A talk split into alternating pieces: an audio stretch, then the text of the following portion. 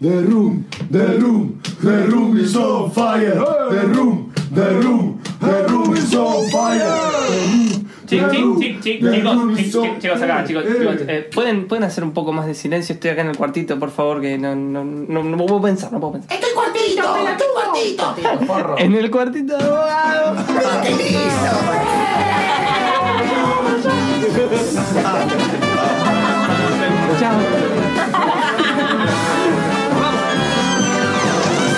The Little Room of Bogado. ¿Por ríes así? No tienes razón para amargar mi corazón. Tú sabes que te quiero. 1442 en la ciudad de Buenos Aires y estamos aquí en ese espacio literario en el cual nos permitimos el divague, pero también la reflexión sobre libros. Eh, claro, estamos hablando del cuartito de Bogado, eh, edición 2020, eh, emancipados de la situación infornetera, pero incorporados a eso que falta los días viernes, eh, este segmento dedicado a entrevistar a, a diferentes escritores que están publicando algún que otro libro, teniendo alguna que otra reflexión interesante sobre el panorama de la literatura, de la filosofía, inclusive del periodismo. Bueno, aquí tenemos un lugar para todo ello y más. Dicho esto, estamos en comunicación telefónica con alguien que está presentando una novela, No habrá sino ausencias, eh, salida por el sello Letras del Sur. Estamos hablando con la escritora Agustina Caride. Yo te voy a preguntar primero, Agustina, porque siempre tuve esta duda cuando leí tu apellido. ¿Dónde pongo el acento? Caride, ¿verdad? Correcto, correctísimo. ¿Me escuchás ahí? Sí, ¿vos Ah, buenísimo. Sí, ahora sí, ahora sí. Ah, ok. Está bien, es correcto. Porque Te decía que sí, sí, que, que Sí. está muy bien como lo pronuncias. Te agradezco mucho, porque me, me da siempre esas dudas, ¿viste? Porque algunas veces uno asume, porque por ejemplo, no sé, eh, eh, como a- hay gente que no le pone acentos a sus apellidos, uno asume directamente que es grave. Y dije, bueno, acá voy a tener la prudencia de decirlo y después decir, che, lo estoy pronunciando bien, pero bueno, me, me da mucha paz de que así sea. ¿Cómo andas, Agustina? Bien, muy bien, por suerte, todo en orden. Eh, Muchas gracias por la invitación. No, por favor, nada. por favor. Eh, bueno, tenés una larga historia como escritora, eh, sos alguien que inclusive ha tenido la experiencia de dirigir talleres y lo más interesante de esta novela que cuenta la historia de una mujer de nombre Clara que precisamente se mete en el tren de armar una historia. Y lo interesante de la novela es justamente que todas estas cosas que me parece que son fuertemente biográficas tuyas están puestas en la propia escritura de la novela. O sea, es una novela sobre cómo escribir, básicamente. Más o menos, sí, exactamente. Es como, eh, como una especie de juego de cajas chinas, ¿no? Donde supuestamente hay un personaje que es esta Clara, Sí. escribe sobre Inés. Correcto. Inés es un personaje ficción, pero Clara también lo es. Entonces, bueno, ahí hay un juego como un tanto divertido, si se quiere, para otros interesante o como para reflexionar sobre lo que es eh, la construcción de, de, de una novela y la escritura en sí. Sí, porque aparte, inclusive en la primera escena ya está en un taller literario y ella se presenta. Digo, Clara viene con, con esta cosa muy tímida. Eh, me gustó porque también había como ciertos rasgos. Vos, vos sos una persona que, eh, y espero que recomponer bien tu propia biografía, pero eh, se ha formado en letras. Eh, teniendo como una suerte de trabajo, no sé si llamarlo dentro de lo que sería el espacio de decoración de ambientes o algo por el estilo, y justamente este personaje reflexiona acerca de que ella venía de, la- de las artes combinadas y se está metiendo a, a un taller de escritura. Sí, sí, sí, sí. Yo en realidad, bueno, estudié letras, pero antes de entrar a letras hice paisajismo, que es Ahí está, paisajismo. de, claro, de exteriores, en realidad, como, con plantas. Claro. Y laburé como paisajista durante toda la carrera y mm, después ya me dediqué a trabajar con, con libros. Sí, y aparte Siempre, tuviste o sea, una larga, larga carrera, ¿no? Has estado trabajando para diferentes editoriales, tenés varios libros publicados y, Sí. y también talleres, eh, desde, tengo entendido, mitad de los 90, ¿no? En realidad, sí, o sea, di talleres, cuando estaba en la facu, di talleres eh, con un colega, compañero de la facu. Eh, después, bueno, después la vida, hijos, dejé de dar, volví a dar en otro momento talleres de escritura y de lectura. Volví a abandonar por la vida. Claro. Mudanzas, eh, niños, trabajos, qué sé yo. Y retomé con Agus Basterrica, empezamos a dar talleres hace cuatro años, primero de lectura y después empezaron a pedirnos de escritura y bueno, y ahí sí ya retomé, ya, ya teniendo otra persona en quien apoyarme, como que me, me divirtió más y, y bueno, y ahí retomé de nuevo el tema de, los talleres y nos va muy bien, estamos muy contentas, suerte. Qué bueno eh, lo que decís, porque siempre es, es particular el ambiente de los talleres, ¿no? Es un trabajo muy uno a uno, eh, puntual y aparte de mucha, a veces de mucha exhibición, porque la gente que va a un taller eh, es- tiene como que aprender a despegarse de eso que escribe y, y siempre cuesta tiempo, ¿no? Porque uno parece que está indicándole algo acerca del texto y la otra persona por interpreta me está diciendo a mí que, que, no sé, no, no soy bueno. No sé, esa- esos mambos que a veces aparecen en la gente que va a los talleres. Sí, Eh, pero nosotros sí. somos muy en ese sentido, eh, no te digo que lo tomamos como juego para nada, porque somos, si tenemos que decirlo, decimos, pero creo que tratamos de ser muy respetuosas con, no, no, no corregimos estilo, tratamos de ver como de sacar lo mejor de cada uno Claro. incluso cuando tengo bastantes particulares que, que se ha dado, incluso por ahí salen de los talleres, que, que quieren trabajar algo más concreto, como por ejemplo ya un libro de cuentos o novelas y, y siguen conmigo a solas. Claro. Eh, y creo que en realidad la marca registrada es esa, ¿no?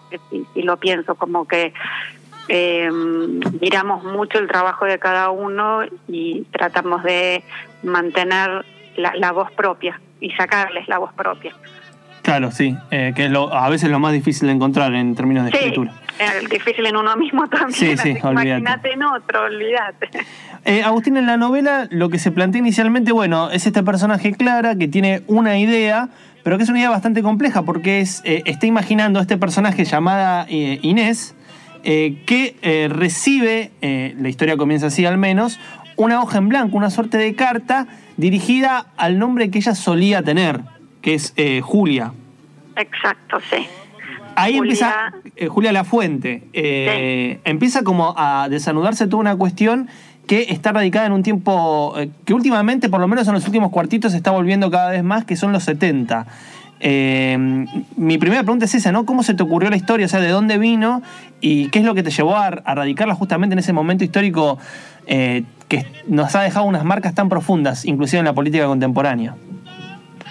Bueno, en realidad, eso es, es- vos dijiste en un momento algo de autobiográfico, porque fue real, literalmente fue así. O sea, yo tenía la imagen de Inés, tenía la imagen de esa carta pasando por abajo de la puerta, era como muy cinematográfico. Era como yo cerraba los ojos y veía pasar la carta, la veía ella levantando el sobre, Sí. sentía el temblor de ella al ver su viejo nombre, pero no sabía más.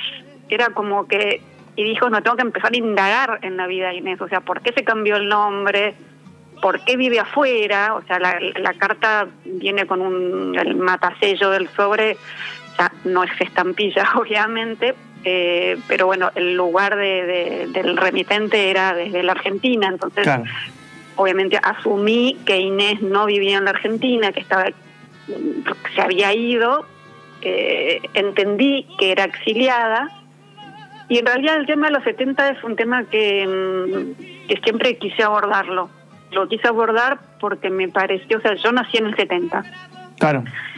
y, y fui chica, eh, digamos, o sea, no, no, no tengo recuerdos del durante, o sea, por ahí tengo vagas sensaciones de, de, de, papá llevando el dedo a los labios como no hables o no digas.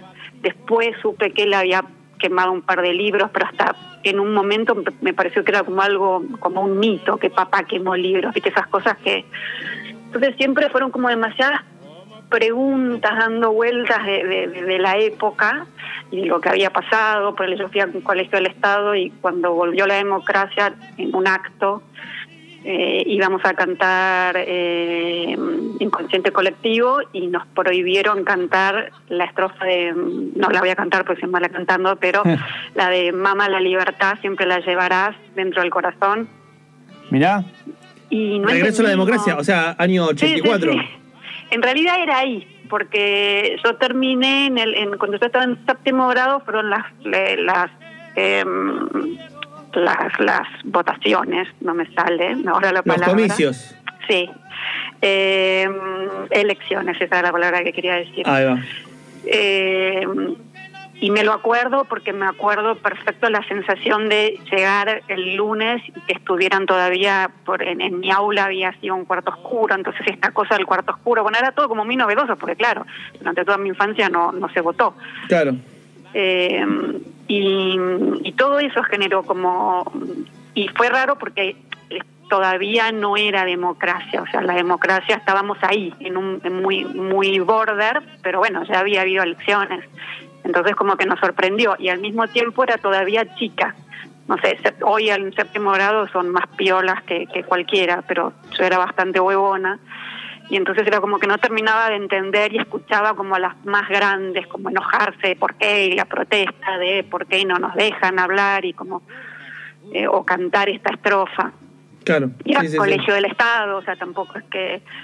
Pero bueno, todavía existía mejor un miedo, no lo sé, pero me- a mí me quedó esa sensación de, bueno, fue una época de, de, silencios, una época de ausencias, una época, bueno, después obviamente uno sabe todo, pero, pero básicamente eso, como que quise explorarlo y además me pasaba esta cosa de, no sé, pienso, los yankees escribieron y hicieron películas sobre Vietnam y siguen haciendo y haciendo y haciendo, como que algo que a un país lo atraviesa mucho, o no sé, los españoles con la, la, la, mm, con, con su guerra civil y con Franco.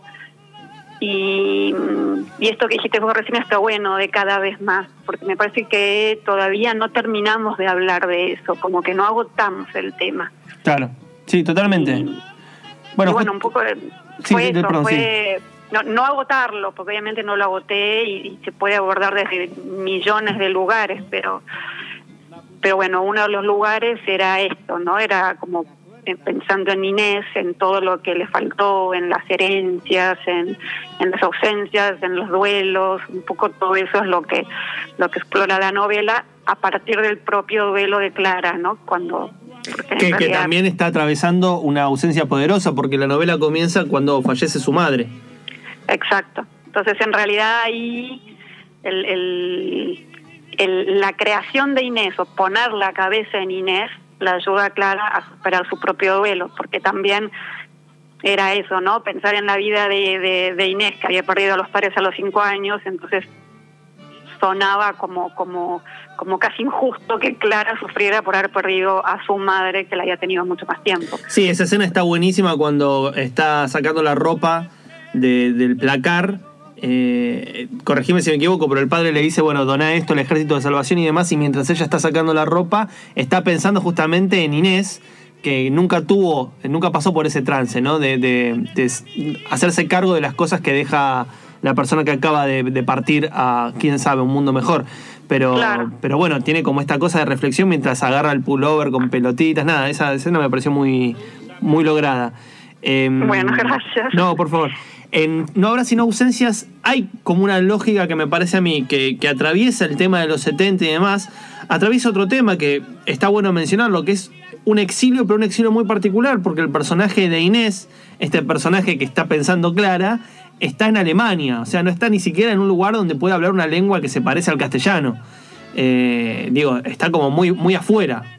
Sí, muy afuera. Eh, inicialmente, en realidad, el exilio, o sea, cuando se exilia de chiquita, se va con los tíos, la sacan Sí, de, de- de Buenos Aires, pero en realidad la sacan porque mm, porque ellos se dan cuenta que no, no van a poder seguir viviendo en el país, eh, Sí, sí. como en un país que, que, que, mm, en un momento dice un país que se está quedando sin la, la madre de Inés daba clases de música eh, y, y bueno, y la, la, la, la, la tía lo que piensa es, bueno, es un país que nos está dejando sin, sin maestros de música, nos está dejando sin, y ahí hay toda una enumeración de todo lo que, lo que se perdió, de la gente que, que, que desapareció. La palabra esa no la uso en toda la novela a propósito, es una, quise que incluso la palabra desapareciera, que no estuviera.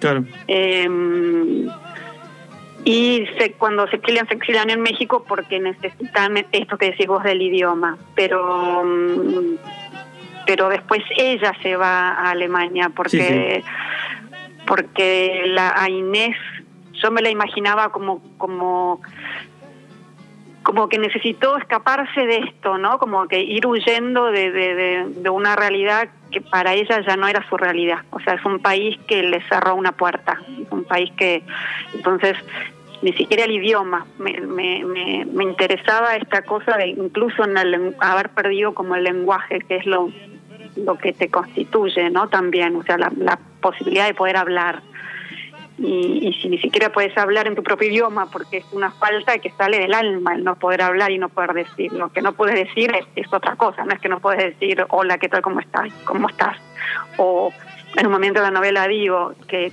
que cuando le preguntan y siempre es hipotético no porque es Clara la que la que va pensando a Inés y trata de imaginarla.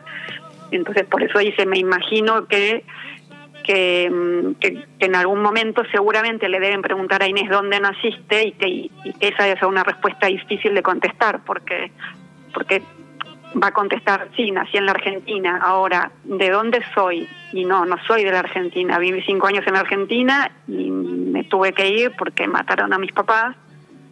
Eh, bueno qué sé yo todo todo todo esto que como te dije son preguntas que la novela intenta responder y que no necesariamente yo haya logrado responderlas. Eh, me parece que... No, no, que eh, por lo menos las planteas. Aparte en una trama que también tiene algo de policial, me parece, ¿no? Por estas, esta serie de, no sé cómo llamarlo, investigaciones, eh, reflexiones, construcciones. Hay como todo algo de, de, la averiguación que me parece a mí que vuelve de una u otra manera eh, a la novela. Sí, el, el, en realidad cuando yo tenía la, esta imagen que te decía del, del, del sobre pasando por abajo de la puerta, yo en mi cabeza yo dije voy a escribir un policial. Claro. Y en mi cabeza yo estaba segura que Inés volvía, o sea que en realidad la novela iba a empezar con Inés volviendo, eh, porque en la carta, algo decía en la carta que la, la hacía volver.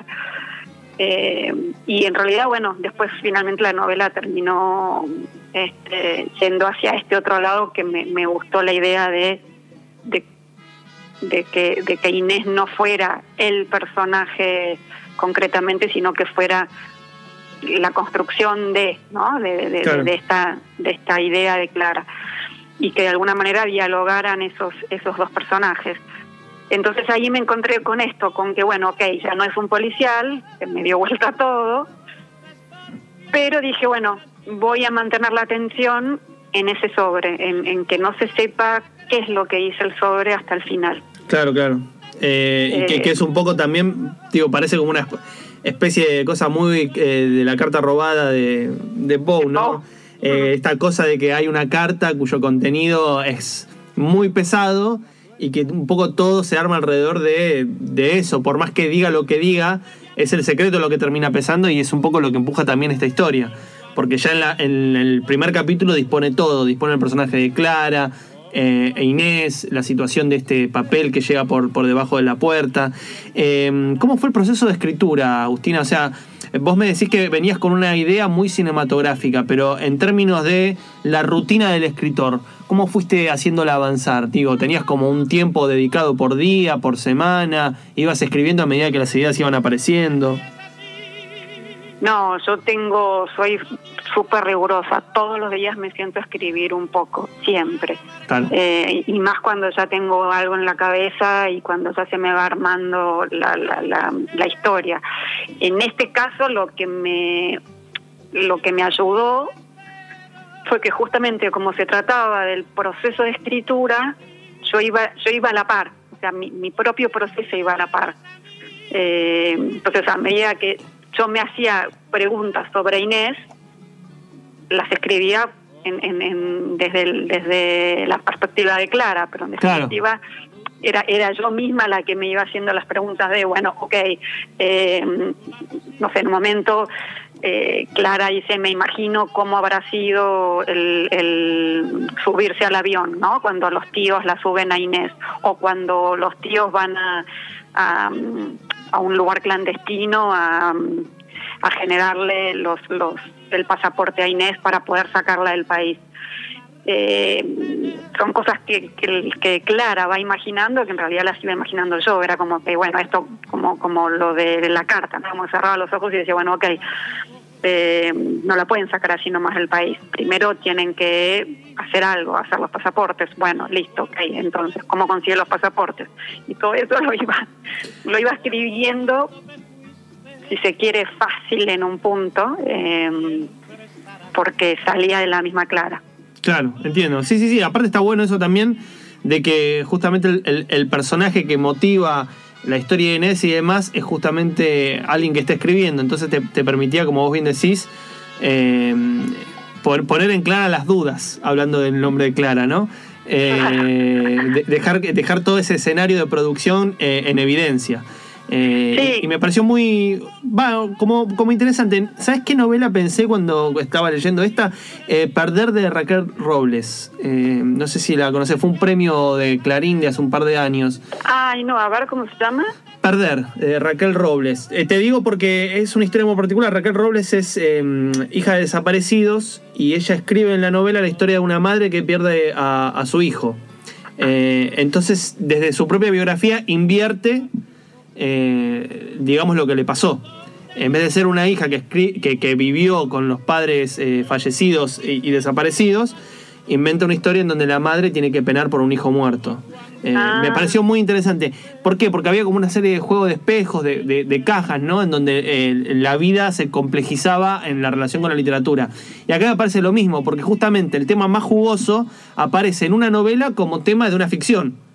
Claro. Eh, digo, o- o- como invirtiendo también eh, la polaridad, porque en ese sentido al personaje de Clara le, para exacta- le pasa exactamente lo mismo. Ella pierde a su madre y está pensando en un personaje que perdió su. am, que digamos que perdió a sus padres en otras circunstancias y demás, pero que también le sirve para, para pensar eso que le está pasando a ella. Va, no sé, sí, sí. son no, reflexiones no, marginales de, de- de- de qué es lo que me- primero que me apareció cuando lo estaba leyendo.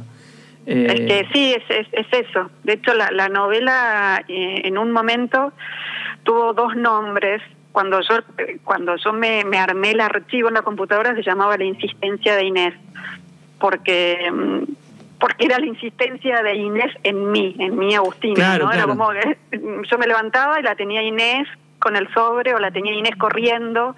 Durante mucho tiempo la tuve corriendo.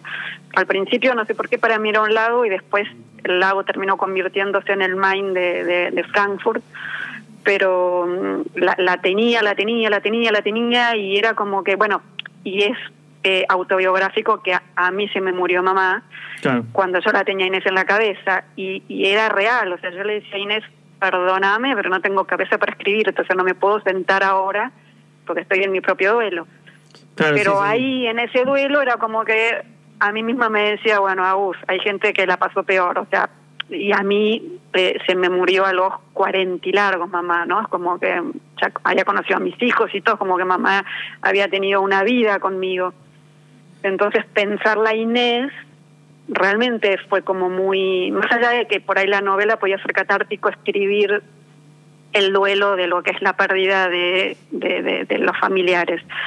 Pero fue muy reparador el, el, el escribir la Inés, el, el pensar la Inés, o sea, en pensar como todo, ¿no? Siempre cuando uno uno, uno tiene que no, no es que tiene que compararse, pero cuando uno se compara y, y hay otras realidades mucho más complejas, difíciles y dolorosas, en un punto te alivia, ¿no? Claro. Decir, bueno, eh, entonces pensar en Inés me, me, me, me, me ayudó desde la escritura, digamos, porque bueno, me ayudó a escribir la novela, eh, me sacó del policial, que tampoco es un, nunca escribí un policial, pero era como un desafío justamente decir, bueno, quiero escribir algo distinto, pero a mí me gusta más lo que hice en No Horas sin Ausencias que en un policial, ¿no? Si Claro. lo pienso como género. Sí, a mí sí. me resulta más interesante, con lo cual también eh, fue, fue más, para mí más productivo literariamente hablando. Eh, Agus, eh, felicitaciones por la salida de la novela. No sé si la estarán presentando. Sé que es un contexto medio raro para presentar libros, pero por ahí algo por Zoom, alguna cosa. Sí, no sé, estuvimos con Nora en su momento, de hecho la novela salió en una preventa que por suerte funcionó muy bien y, y las devoluciones son, son muy, muy, muy buenas. Eh, y de hecho, por ahí uno dice, bueno, porque te, te dicen, ay, me gustó la novela, porque te tienen que decir algo, pero, pero la, la pauta que nos dio es que los que compraron volvieron a comprar para regalar, por ejemplo. Ah, mira. Eh, entonces ese ya es como un dato. Y, y esos datos los pudimos tener justamente porque lamentablemente por, por la situación en la que estamos atravesando, la novela tuvo que salir así porque las librerías no estaban abiertas y, y bueno, salió en una preventa que al, al venderse directamente eh, tuvimos un contacto con los lectores que, que fue como muy nutritivo el, el enterarnos este, de, de lo que les, les haya parecido la novela o porque en una librería vos no te enteras que fue y volvió a compró otro. Claro, sí, entenderás En cambio, de esta con manera, suerte. sí. Claro, al, al volver a, a llamarnos y a decir quiero quiero otro, lo quiero una se la quiso regalar al psicólogo, la otra se la quería regalar a un amigo, como que eh, otro a la mamá. Eh, entonces, este, bueno, eso fue como, como muy bueno. Y ahora, recién, este, a principio de, de julio, fue a las librerías. Claro. Y bueno, esperemos ahora después enterarnos que, que las librerías son los negocios que van a estar habilitados con todos los cambios que, que tienen el día de hoy. Agustina, muchas gracias por la comunicación. Eh, te mandamos un saludo muy grande y nada, a leer no habrá sino ausencias entonces. Muchas gracias a vos. Un beso grande. Chau, chau, un beso. Hablamos con Agustina Caride, escritora de larga data que está sacando, o acaba de presentar, mejor dicho, una nueva novela, No habrá sino ausencias, editada por Letras del Sur, eh, una muy linda editorial dirigida por Nora Galia.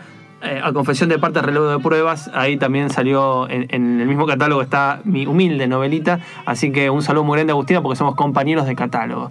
Eh, esto fue el cuartito de abogado y la tanda empieza así. Heine, little room of Bogana. ¿Lo que escuchaste te acaba de cambiar la vida? A nosotros tampoco.